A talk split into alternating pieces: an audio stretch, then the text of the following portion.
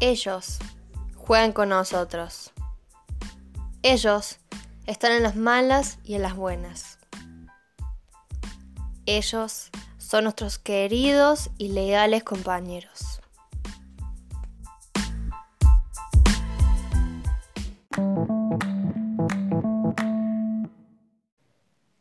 Bienvenidos a nuestro tercer capítulo de Ellos, nuestros fieles amigos.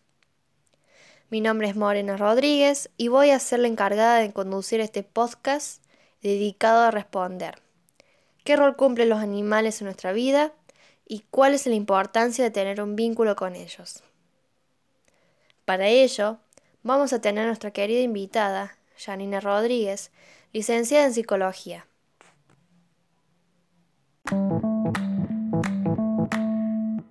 Mi nombre es Janina Rodríguez, soy licenciada en psicología y acompañante terapéutico. Eh, trabajo en un centro privado de atención psicológica y también en un centro de discapacidad. El tema que vamos a tratar en este capítulo es bastante relevante, ya que forma parte de nuestra historia humana, porque desde un principio hemos convivido con animales. Claramente de otra manera, pero lo seguimos haciendo hasta la actualidad en nuestra vida diaria. La mayoría de las personas sabemos del lugar importante que estos seres ocupan en nuestra sociedad, ya que si consideramos la amplia presencia de animales y compañía en nuestro entorno, tiene sentido que se preste atención a la influencia que estos animales ejercen sobre nosotros. Por tal motivo, te pregunto, Yani, ¿qué tipo de relación puede haber entre ambos? Bueno, el tipo de relación que existe entre las personas eh, y sus mascotas o sus animales de compañía, por lo general suele ser eh, amistosa, eh, suelen ser nuestros compañeros, verdaderamente, son compañeros respetuosos desde la presencia, sobre todo desde la compañía amorosa. Eh, pero en muchos casos, este, este, vínculo, como entendemos, ¿no es cierto?, que son los vínculos que verdaderamente se generan, eh, se vuelven parte de nuestra familia, ¿no? en muchísimos casos, ellos verdaderamente son parte de nuestra familia y les damos un lugar eh, como este, ¿no? como verdaderos integrantes. Entonces los vínculos suelen ser muy fuertes y la relación que tenemos y sostenemos a lo largo de los años con ellos también. Ahora podemos todos ponernos de acuerdo en que existen múltiples motivos por los que las personas eligen tener una mascota. Algunos porque necesitan sentirse más conectados con la naturaleza, en una realidad que nos lleva a desconectarnos totalmente de lo natural.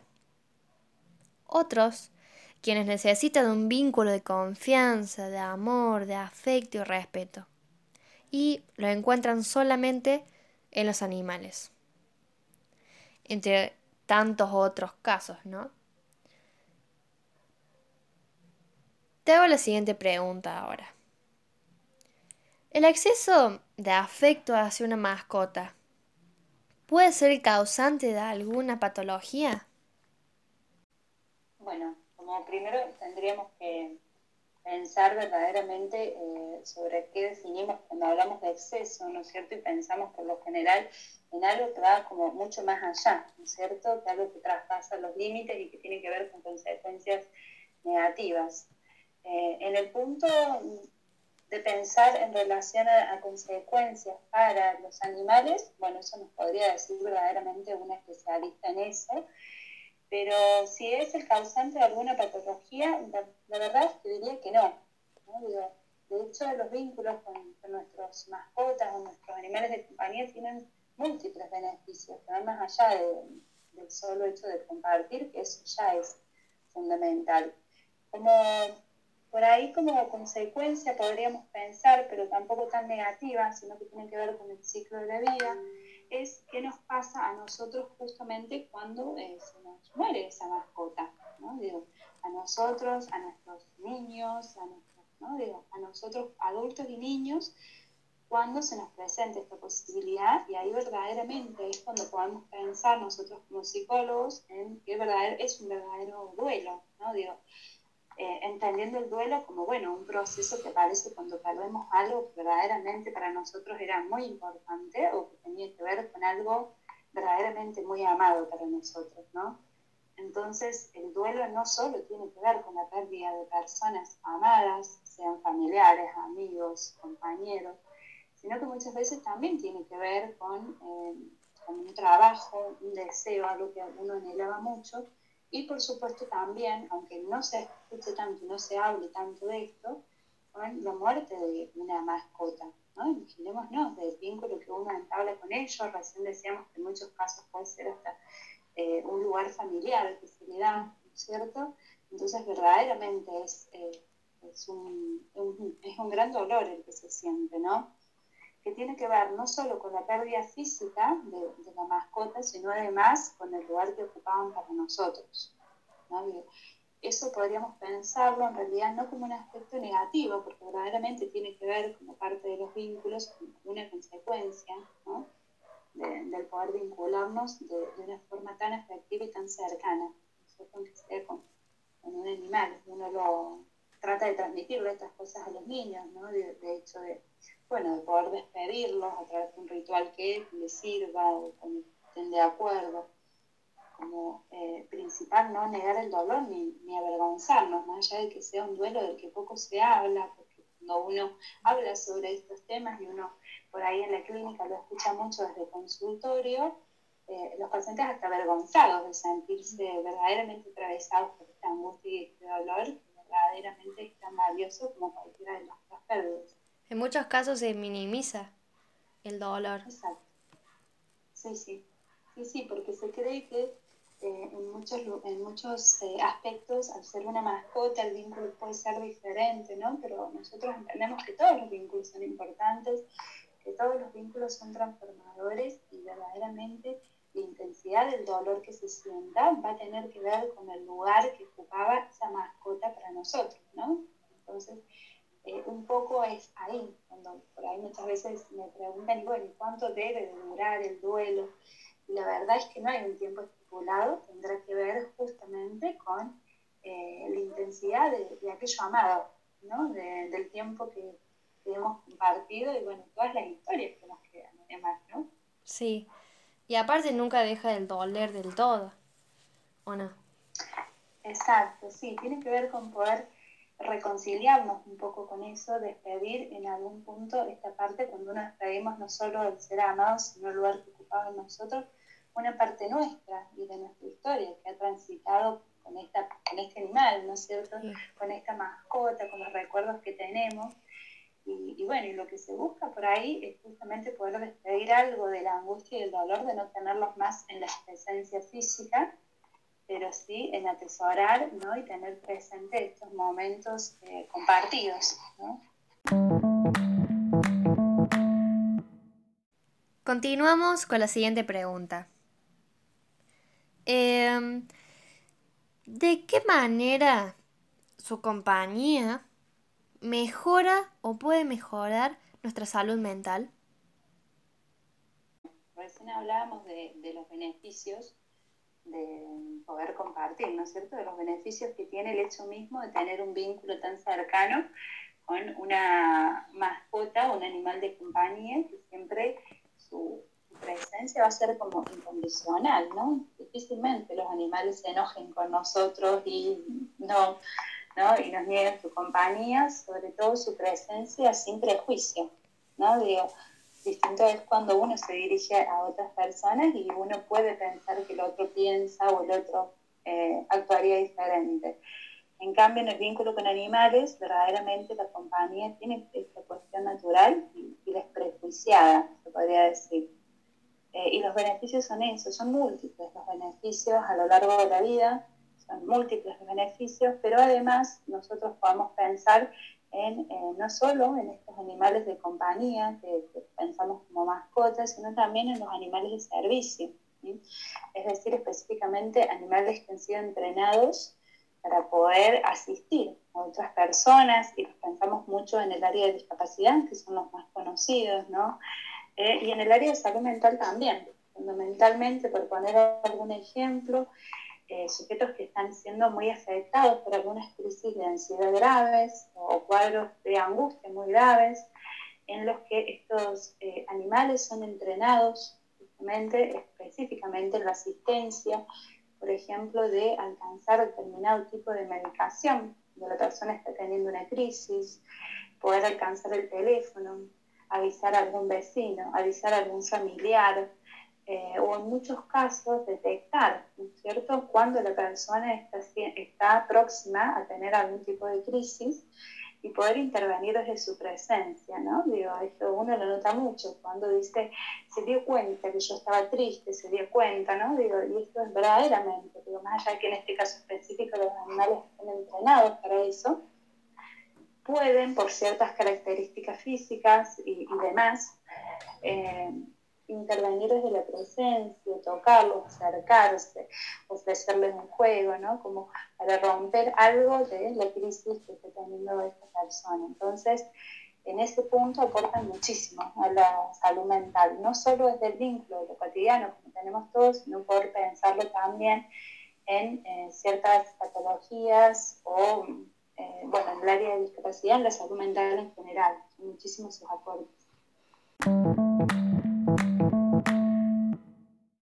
Bien, bien, bien. Seguimos. Desde la psicología, ¿existe un patrón en la conducta humana que determine si una persona es o puede llegar a ser violenta con los animales? Si tu respuesta es sí, ¿cuáles serían esas conductas? Eh, principalmente, conductas violentas tienen que ver, en muchos casos, con el control de impulsos. El modo en que modelamos nuestros impulsos ante determinada emoción, frustración, eh, creo que tienen que ver, por, un lado, digo, entre múltiples factores, ¿no? Eh, para pensar la violencia, tienen que ver con algunos factores que pueden ser eh, o biológicos, es decir, alguna patología, o aprendidos, es decir, que hayamos aprendido a resolver situaciones a través de hacer uso de patrones de resolución violenta. ¿no? Eh, cuando me preguntabas recién sobre eh, si hay algún tipo de patrones, uno puede identificar en los niños, también en personas adultas, ¿no? este modo de resolver de un modo violento. En el caso de los animales tienen que ver con seres que no presentan resistencia alguna y que además eh, posiblemente su vínculo siga siendo, ¿no? Digo, siga volviendo a buscar una y otra vez pueden pensarse situaciones, digo, uno eh, observa en los niños por ahí algunas situaciones de violencia que no tienen que ver con esta etapa en que los niños son eh, brutos, podríamos decir, en su manipulación, ¿no? Esto que uno observa, por ahí los niños que levantan el animal, ¿no? Sino que tienen que ver con situaciones donde verdaderamente, pese a saber que se genera en, el otro un dolor, siguen continuando con esta conducta. ¿no? Ante eso podemos pensar, ¿no? Digo, eh, múltiples situaciones, ¿no? Podemos evaluar si tienen que ver con un niño que está sufriendo algún tipo de violencia o que ha sufrido algún tipo de violencia, abuso, abandono, ¿no? Porque uno puede observar, ¿no? La falta de empatía para con el otro. También en muchos casos se puede pensar, descartando todo lo demás, eh, la falta de eh, educación en, la empatía, si se quiere, ¿no? En saber que eh, quien tenemos al frente es, es un ser que además sufre y que le duele y que por lo tanto se merece cierto respeto, ¿no? Entonces en muchos casos tiene que, que ver con eso. Pero bueno, también así como estos patrones de aprendizaje en cuanto a la violencia son aprendidos, también pueden ser eh, desaprendidos a través de algún tipo de, tratamiento, por supuesto, o modificar esta conducta. ¿no? Eh, por lo general lo que aparece son estos, ¿no? niños o adultos que han sufrido algún tipo de violencia, abuso, siempre y cuando, ¿no? Eh, aclaro, no tengan que ver con alguna patología de base, ¿no? pero tiene que ver un poco con eso. Por mi parte, yo había leído en un artículo de que em, en los casos, por ejemplo, de, violadores, em, cuando se analiza sus antecedentes, se encuentran que han sido violentos primero con los animales. Eh, ¿Es así? Eh, puede ser en muchos casos, eh, ¿sí? cuando uno analiza los antecedentes y escucha un poco sobre la historia de estos sujetos, se encuentran con, estas cuestiones de que han presentado señales claras de, violencia para con los animales, en, principio, que, que, son quienes no, no presentan ningún tipo de defensa, eh, también para con otros, con otros niños, ¿no? Digo, y que eso se sostiene a lo largo de los años y se va grabando.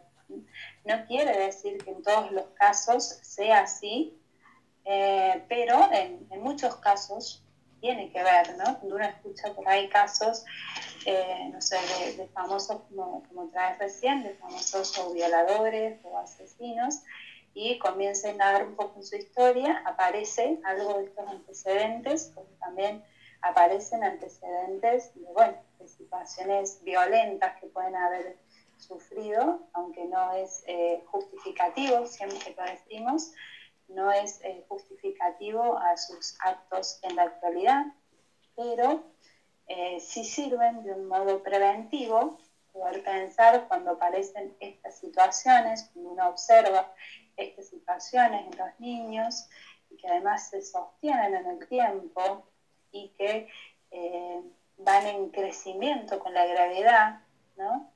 Eh, uno poder consultar, ver con qué tiene que ver. Finalizando, te pregunto, ¿cuál es el rol que los animales cumplen a lo largo del ciclo vital? Bueno, como decíamos hace un rato, la compañía de ellos, ya el vínculo que hablamos con ellos es beneficioso para nuestra salud mental, para el desarrollo de la autoestima, ¿no? en pacientes que uno escucha muchas veces que se sienten deprimidos, ¿no? Tienen múltiples beneficios, pero a lo largo del ciclo vital podemos pensarlos como gran, grandes compañeros y en algún punto estar como grandes maestros, ¿no? Digo, en los niños comparten muchísimas horas de juego, de compañía.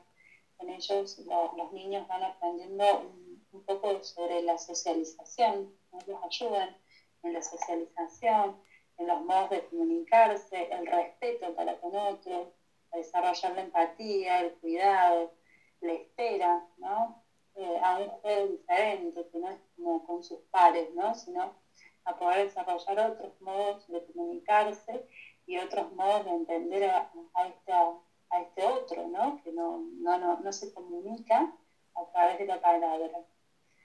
Eh, a lo largo de los años, creo que principalmente tiene que ver con eso, con la compañía, cuando uno es adolescente y adulto, insisto, lo mismo, ¿no? Digo, esto podríamos verlo y pensarlo muchísimas veces como estos padres que le transmiten a, a sus hijos ¿no? experiencias y por lo tanto le transmiten eh, el aprendizaje del respeto y el amor por los animales, en muchos casos transmitiéndole experiencias que han tenido con, con alguna mascota que los ha acompañado, el hecho mismo de poder enseñarles eh, a sus hijos sobre el cuidado, sobre el amor, sobre el respeto y sobre la responsabilidad también, con la responsabilidad que eso implica. Eh, también podemos pensarlo, bueno, en el adulto mayor fundamentalmente, ¿no? Como eh, en esto de la compañía, la compañía respetuosa, silenciosa, a los tiempos de cada uno, porque si hay algo que tienen los animales es la capacidad de adaptarse un poco, ¿no? Cuando son niños uno nota a los animales como más juguetones, ¿no? predispuestos al juego, al cuidado, son cosas que uno fácilmente puede notar, ¿no? Como los animales en algún punto son hasta muy protectores con sus, con sus niños, con sus dueños. Y con los adultos creo también, ¿no? Con adultos mayores, cómo se van adaptando a, los tiempos. Creo que en las redes recorren muchísimos videos, ¿no? En donde vemos de repente a un animalito caminando al tiempo, de una persona, un auto mayor, ¿no? Esperándolo, eh, ayudándolo, ¿no? Digo, son verdaderamente grandes compañeros y que se van adaptando a lo, al ciclo vital por el cual estamos atravesando todos y las características que eso implica, ¿no? Digo, son sabios en ese punto. Y una gran compañía, creo yo, eh, a lo largo de todo el ciclo vital, no solo de la compañía, sino de los aprendizajes, ¿no? Cómo nos van aportando en cada una de, de, las etapas del ciclo vital, nos van aportando, tienen algo que aportar en todas. Muchísimas gracias, Yani, por brindar un ratito de tu tiempo. Ha sido un gran gusto tener esta gran charla con vos. Muchas gracias a vos por la invitación, espero que les sirva y les mando un saludo grande.